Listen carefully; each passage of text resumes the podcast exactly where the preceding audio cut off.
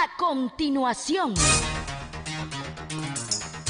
en comunidad con Félix Maradiaga, un espacio para escucharte y conversar de los temas que a vos te interesan.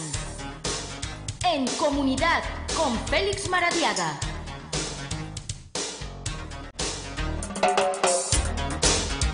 Unidos a la causa, justicia y humanidad, principios con valores, hasta la libertad.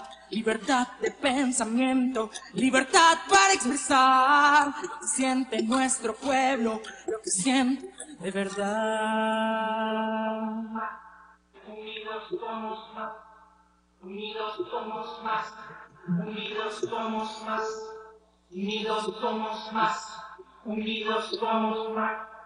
Unidos, Unidos a la causa, justicia y humanidad, principios con valores, hasta la libertad, libertad de pensamiento, libertad para expresar lo que siente nuestro pueblo, lo que siento de verdad.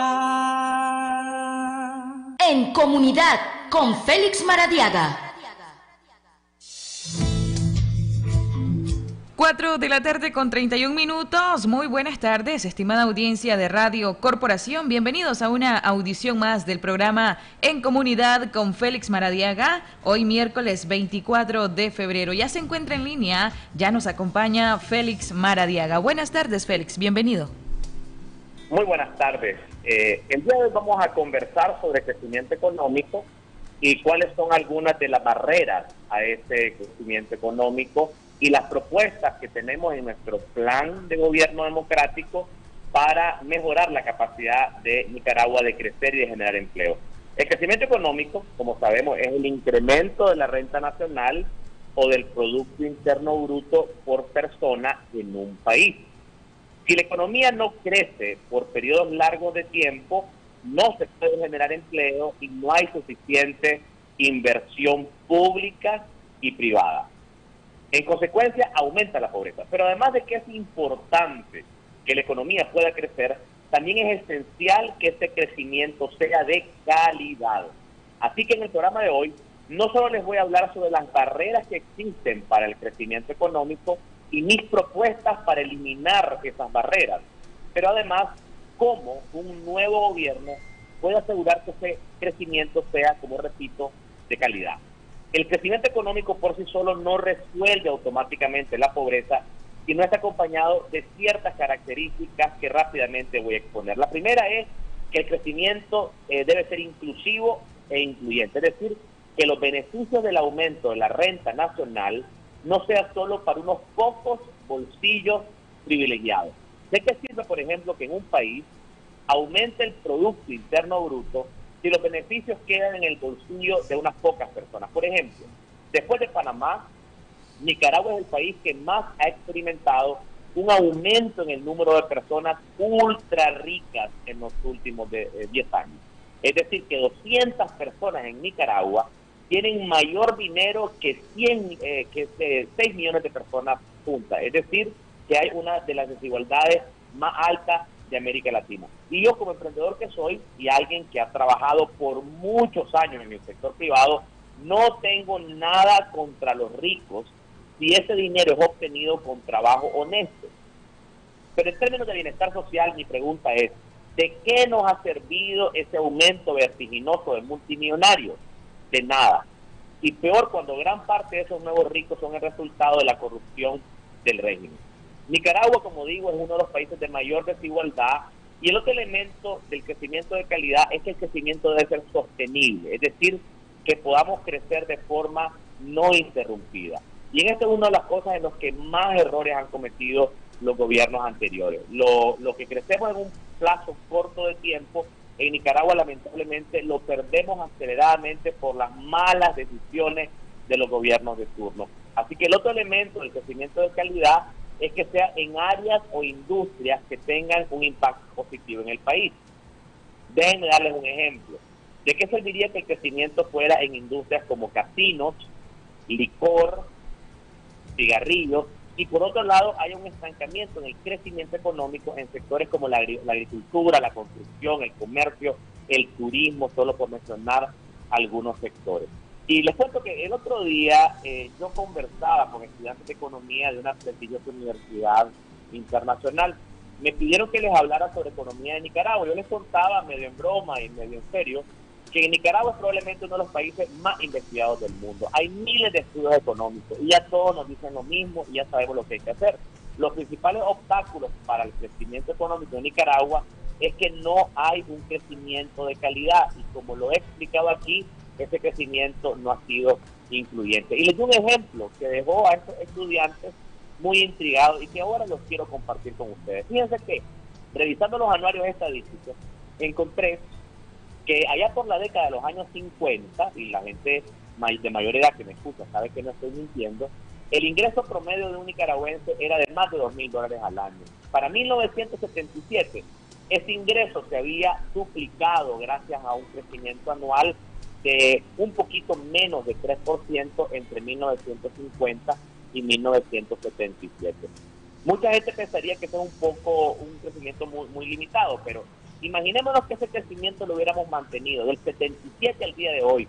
Hoy un nicaragüense tendría un ingreso superior per cápita al que tiene un habitante de países como Chile, como Uruguay, como Rusia o como México. ¿Se imaginan ustedes? Y por eso el crecimiento debe ser sostenido. Pero en este programa lo que yo quiero hacer es darle mi propuesta para el gobierno democrático, no solamente en ese gobierno podamos crecer, sino que lo hagamos con calidad, es decir, no dejando afuera a nadie, creciendo las industrias de mayor beneficio para el país y hacerlo de forma sostenida de acuerdo a los siguientes principios. En primer lugar, me voy a enfocar en un modelo de crecimiento social y ambientalmente sostenible, que además se enfoque en la innovación, que diversifique la matriz productiva, que reactive económicamente de manera incluyente a los jóvenes, es decir, aprovechando el bono demográfico y una economía de libre mercado con justicia social.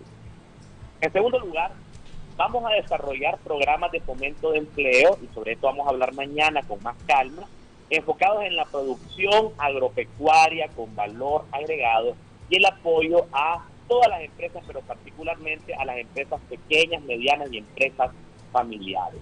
Además de eso, vamos a realizar una reforma integral del régimen de seguridad social en el marco de un amplio debate nacional para velar por la protección de los más vulnerables. Y en cuarto lugar, vamos a asegurar que las leyes tributarias, las exoneraciones y extensiones se sustenten en principios de equidad.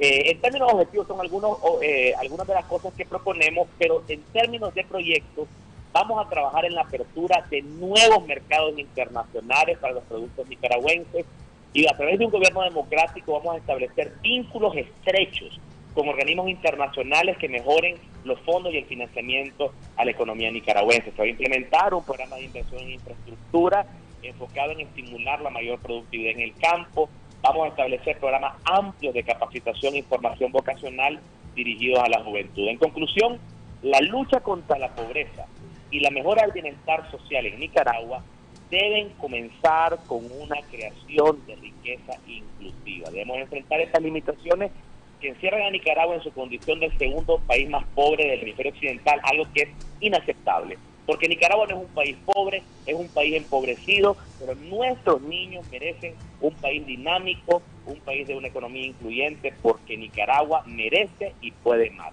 Quisiera que viéramos las líneas y empezáramos a conversar. Así es, ya las líneas activadas en cabina 22 49 28 25 22 49 28 26 y el 22 49 16 19.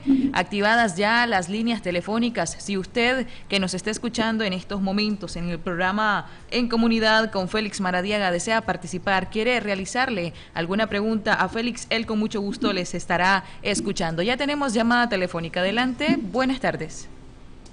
Buenas tardes, buenas tardes. Si tenemos ejemplos claros y concretos de países donde ha habido sustitución de gobiernos populistas, como el que tenemos acá, solamente aquí también hay que agregarle que es una dictadura, pero cuando han llegado gobiernos liberales o de derecha o antiizquierdistas, al cabo de terminar su periodo, han hecho todo lo necesario para que regrese la dictadura a gobernar, porque más que gobernar para la población han gobernado para los ejes de poder para la gente, de los banqueros, etcétera, como decía vos ahorita, que se tiene que hacer un desarrollo económico equilibrado, donde la riqueza pueda llegar a los más necesitados. Ahora en concreto, este gobierno ha venido de alguna manera, y hay que reconocerlo, favoreciendo a eh, sectores pobres. Por ejemplo, en concreto, el pasaje de los 250. Y de repente llega un nuevo gobierno y lo suspende de tajo. Y eso es contrario a una gran cantidad de personas y lo va a ver como algo negativo. Otro, la, el acceso a la vivienda de la gente, el acceso a la educación gratuita. Todos esos son ejes que mantienen eh, el gobierno actual para decirle solo nosotros te, hemos reconocido eso. El gobierno de Félix Maradiaga y el nuevo gobierno, ¿qué planes concretos tiene en eh, dirección a las necesidades más urgentes de la gente pobre y también planes concretos para exterminar la pobreza en Nicaragua? Gracias. Gracias a usted por su participación. Vamos a atender otra llamada. Adelante, buenas tardes. Hola, buenas tardes. Bueno, al parecer se nos ha caído la llamada telefónica lamentablemente. Félix, adelante. Sí, eh, la llamada del, caballero eh, tiene algunos elementos muy valiosos que hay que tomar en cuenta. Y hay que reconocer con mucha transparencia de que los gobiernos de Nicaragua en el pasado, algunos que se han denominado de derecha, realmente no han tenido el enfoque eh, que yo le llamo un enfoque pobrecéntrico, es decir, un enfoque en la reducción de la pobreza. Pero por otro lado, tampoco es cierto, y debo estar en total desacuerdo, de que el régimen de Ortega favoreció a los pobres. Y podemos discutir en otro momento con datos concretos cómo en Nicaragua ha aumentado la desigualdad, cómo se ha deteriorado la capacidad del ingreso, cómo tenemos la gasolina más cara de Centroamérica a pesar del acuerdo de Petrocaribe. Pero no voy a entrar a decir lo que el régimen ha hecho mal, porque todos lo sabemos, lo vemos cada día con la poca capacidad de ingreso que tenemos eh, o capacidad de compra con, con los salarios que están deteriorados en las pocas personas que tienen eh, ingresos. Pero voy directamente a mi propuesta. Yo soy una persona que me considero de libre mercado, me considero empresario, pero además de eso, soy alguien que creció estudiando gracias a las becas. Soy alguien que creció eh, moviéndose en transporte público, reuniendo las monedas para poder pagar el pasaje en bus. Y además de eso, como hombre de fe, creo en la opción preferencial por los pobres. ¿Qué es lo que quiero decir? De que no podemos pensar de que las políticas de libre mercado necesariamente tienen que estar en contradicción con la atención a los pobres. De hecho, en este régimen, más bien lo que hubo fue una gran preferencia a, la gran, a los grandes grupos económicos y no a la clase media. Por eso nuestras propuestas económicas están orientadas a aumentar el gasto en educación, aumentar la tecnología que permita mejorar la productividad, particularmente en aquellos productos agrícolas que han estado estancados en la productividad. ¿Cómo es posible que el rendimiento de una manzana de producción en materia de café, frijol, por ejemplo, maíz, sea similar a la que teníamos en 1970, cuando países como Honduras y Costa Rica ha duplicado e incluso triplicado su productividad por manzana? No nos tenemos que enfocar en la productividad. Y el tiempo se me acaba, pero voy a darles un mensaje eh, concreto. En mi gobierno vamos a promover la captación de inversión que genere salarios de calidad. Y no vamos a utilizar lo que hizo el régimen de Ortega durante 14 años, que es irse al mundo diciendo, vengan a invertir a Nicaragua porque hay salarios de hambre. ¿Qué es lo que pasó? Se establecieron una serie de empresas que más bien deterioraron el salario de Nicaragua. Por eso, cuando hablamos de calidad del crecimiento, estamos hablando de un crecimiento que no deje a nadie afuera. Tenemos más llamadas telefónicas. Adelante, buenas tardes. Aló, aló. Sí, adelante, le escuchamos este, sabíamos que eso, que te estás diciendo vos, de lo, se lo estás restregando a la, empresa privada. ¿Y cómo se va a hacer con esta gasolina tan carísima que pagan todos los nicaragüenses? Otra cosa. Nosotros necesitamos a alguien como Medardo Mayre. Disculpe, ¿podría bajarle por favor un poco el volumen a su radioreceptor? No logramos escucharlo bien. Adelante. Sí, este, nosotros necesitamos a personas ahí en la, en la presidencia, pero personas que se pongan de trabajar de acuerdo con el pueblo. Necesitamos a un Medardo Mairena, ahí, gente que conoce dónde nos duele, loco. Porque nosotros no necesitamos ya empresarios así que estén hablando locura como la que puede hablar este, este oído del camorro. Nosotros necesitamos gente que sepa dónde nos quita el zapato, loco, y, que hemos estado, nos tienen desparatados completamente estos, estos gobiernos. Aló. Gracias por su participación. te, escuchamos, perfectamente y, gracias por hacer esta referencia de la importancia de gente que conozca el dolor del pueblo, que sepa cómo ha chimado el zapato. Yo te quiero decir una cosa, gracias a la producción eh, agrícola yo logré eh, salir adelante trabajando con algunos amigos, trabajando incluso con mi suegro. Yo conozco lo que es sembrar, conozco lo que es eh, pelear por un microcrédito para poder montar una empresa. He montado varias empresas y conozco eh, lo que son las dificultades cuando no tenés un gobierno que es amigo de la clase media, que es amigo del productor. Así que ese es mi compromiso. Y bueno, y gracias por mencionar a gente como Medardo, un gran amigo. Aprovechamos para saludar a nuestro brother Medardo, que estamos seguros que está escuchando este programa. Félix, tenemos más llamadas. Adelante, buenas tardes. Hola, buenas tardes. Hola. Buenas tardes. Sí, lo escuchamos. Adelante. ¿Podría bajarle, por favor, a su radio? Gracias. Oiga, le voy a decir una cosa. Un saludo ahí a, María, a Michendi y a todos los escuchas y escuchan. Le voy a decir, Félix, te digo una cosa, hermano. Ojalá Dios quiera de que así sea. Definitivamente, yo le pido a todos los nicaragüenses, mayormente el campesinado, aquellas señoras que hayan matado a sus hijos, de toda índole que sea de partido, porque directamente siendo sandinistas han matado a sus hijos, pobrecitos, estamos pendientes de eso, y yo le pido encarecidamente que al ganar no me dejen afuera a toda esa familia de que han matado a sus hijos. Estén pendientes de ellos. Ahora el campesinado necesitan tener una ayuda de, de, préstamo, así que le dan para trabajar. No lo olvidemos del campesino, no miren que nosotros somos más pelados que la cula del zorro. Entonces, hermano, ojalá buena suerte. Y aquí te vamos a apoyar a alguien sea que pongan allí siempre pensando, no estén peleando con perros y gatos. Buenas tardes. Buenas tardes, gracias por su participación. Vamos a atender otra llamada. Hola, buenas tardes. Aló, buenas tardes. Hola. Bueno, al parecer se nos ha caído la llamada telefónica. Félix, adelante. Sí, me encanta que hayan mencionado el campesinado. Yo tengo una profunda conexión con el campo. Eh, para la gente de Matagalpa que me escucha, la gente de la zona de la Dalia, la Estrella, recordarán las pequeñas tiendas de mi abuelo don Adán Maradiaga que eh, vendíamos este machete, canela, utensilios de producción. Yo crecí muy cercano al campo. Eh, crecí muy cercano a la necesidad del campesino que necesitaba un microcrédito para sembrar el frijol, para sembrar el maíz. Y por esa razón proponemos nosotros, como repito, esto no es un asunto nacido de un plan de gobierno en un escritorio, sino de ese contacto íntimo con los productores, la experiencia que nos permita enfocarnos en el financiamiento, en el estímulo a la producción, en eh, un sistema fiscal que permita disminuir los impuestos en una serie de utensilios y, eh, y herramientas de producción y además los insumos. Además necesitamos enfocarnos en los caminos de penetración, enfocarnos en la asistencia técnica, en el mejoramiento de semillas. Todo eso es parte del plan y yo agradezco de que estén poniendo esos temas sobre la mesa. Tenemos más llamadas. Adelante, buenas tardes. Sí, buenas tardes. Sí, adelante, lo escuchamos.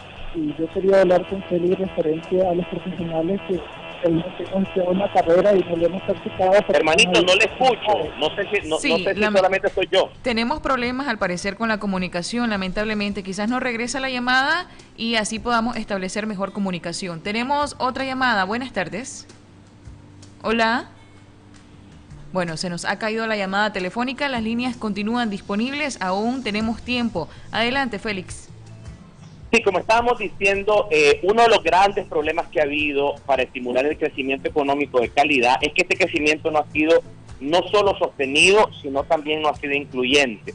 Y podemos utilizar, eh, para explicar mejor esto, una gran problemática que es el pequeño tamaño de la clase media. Las políticas económicas pueden favorecer a ciertos grupos económicos, pueden favorecer a ciertos sectores de la sociedad o se pueden enfocar en la clase media. Y nuestra propuesta es que estas sean políticas públicas de, eh, de incentivos económicos que prioricen la creación de una clase media robusta. ¿Cuáles son algunos de los ejemplos de estas políticas públicas? Por ejemplo, la capacitación vocacional a los jóvenes menores de 30 años. Ustedes ven, por ejemplo, el, eh, la mayoría de la población, 67% de la población es menor de 30 años. Una inversión importante en la eh, en escuelas vocacionales, por ejemplo, sería fundamental para estimular el empleo juvenil. Además de eso es importante invertir en infraestructura. Todavía estamos bastante rezagados, por ejemplo, en los caminos de penetración rural, lo que hace de que se aumente de manera innecesaria los costos de eh, transporte y de producción de varios de los eh, rubros importantes del país. Otro tema que nos preocupa mucho es la baja diversificación de la matriz productiva del país. Yo siempre uso el ejemplo que lo tengo de, los, de, de, las fincas que eh, admiro muchísimo en producción de cacao. Trabajé mucho durante algunos años eh, de la mano de algunos productores de la zona de la Dalia, por ejemplo, y veo que exportan uno de los mejores cacaos del mundo. Un saludo para nuestro amigo Diomedes López, allá en la Dalia, campeón del cacao, recientemente con premios en el cacao, incluso en Europa. Exportan cacao y nosotros nicaragüenses compramos chocolate procesado.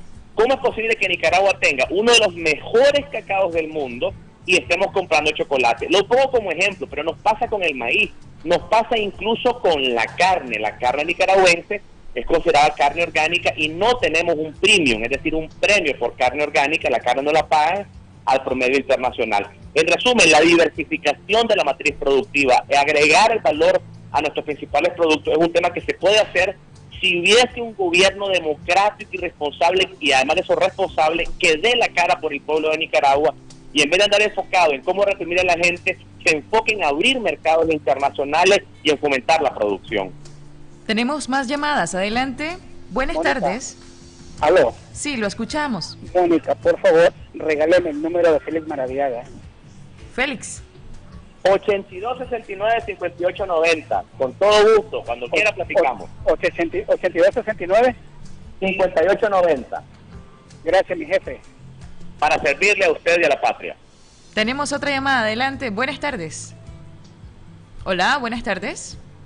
Se nos ha caído la llamada telefónica. Félix. Sí, eh, lástima que hemos tenido las líneas un poco afectadas hoy, pero quisiéramos seguir hablando sobre el, el, plan de nación que tenemos enfocado en, el, la reducción de las barreras al crecimiento económico. Hay muchas cosas que les quiero contar, pero quiero ahorrar tiempo para que mañana podamos conversar sobre el tema de generación de empleo pero sobre este tema quisiera hablar eh, y expresar mi, mi, preocupación de la importancia de aprovechar este momento histórico de que puede y debe haber un cambio de gobierno. En las próximas décadas las claves del éxito se encontrarán en una mayor responsabilidad social corporativa porque es importante también una eh, coordinación con el sector privado, en modelos económicos incluyentes y en una amplia inversión enfocada en la población joven, particularmente para aprovechar que a través de la educación de calidad y las habilidades prácticas podamos estimular el empleo eh, eh, juvenil. Otro elemento importantísimo es la mejoría de la productividad. Lo mencioné bastante rápido, pero eh, obviamente hay elementos que se, se, pueden abordar con mayor, con, con, mayor profundidad. Y como no puedo hablar largamente de eso porque no tenemos mucho tiempo, quiero mencionar el tema del riego. Cuando vemos, por ejemplo, por qué las productividades en Nicaragua son bajas, tienen que ver también con la falta de tecnología eh, agropecuaria. Si ustedes ven, por ejemplo, voy a dar un caso extremo, países como Israel, que tiene amplias zonas desérticas y pueden producir una, una, eh, una, eh, unas variantes increíbles de vegetales, por ejemplo, ¿por qué Nicaragua no lo hace con tierras más fértiles, con mejor clima?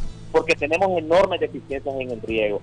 Entonces, una de las cosas que hemos estado trabajando con algunos expertos, quiero saludar públicamente a mi buen amigo Mauricio, un gran experto en riego, es un plan nacional para hacer de proyectos de microriego en cada punto de Nicaragua en donde haya mayor probabilidad de aumentar la producción, para que el riego no sea solamente una prerrogativa de las grandes industrias y de los grandes productores, que el pequeño productor de frijol y de maíz, que el pequeño productor de café, que el pequeño productor de sandía, que el pequeño productor de, de piña pueda también tener acceso al riego y además de eso un coste eficiente impulsado a través de energía solar fotovoltaica. Félix, sus palabras de cierre, ya nos queda muy poco tiempo. Bueno, de que nosotros continuamos avanzando, continuamos trabajando fuertemente en lograr eh, eh, una transición democrática que a la par de sacar la dictadura también establezca un modelo de crecimiento social ambientalmente sostenible, enfocado en la innovación, en la diversificación de la matriz productiva, en la reactivación económica incluyente de mi gobierno, repito, nos vamos a concentrar en el bono demográfico, en una economía de libre mercado con justicia social. Mañana vamos a continuar conversando sobre ideas concretas sobre cómo estimular la generación de empleo. Va a ser un placer poderles escuchar y platicar mañana. Que el Señor les bendiga. Bendiciones, saludos. Buenas tardes. Unidos a la causa, justicia y humanidad, principios con valores, hasta la libertad. Libertad de pensamiento, libertad para expresar lo que siente nuestro pueblo, lo que siente de verdad.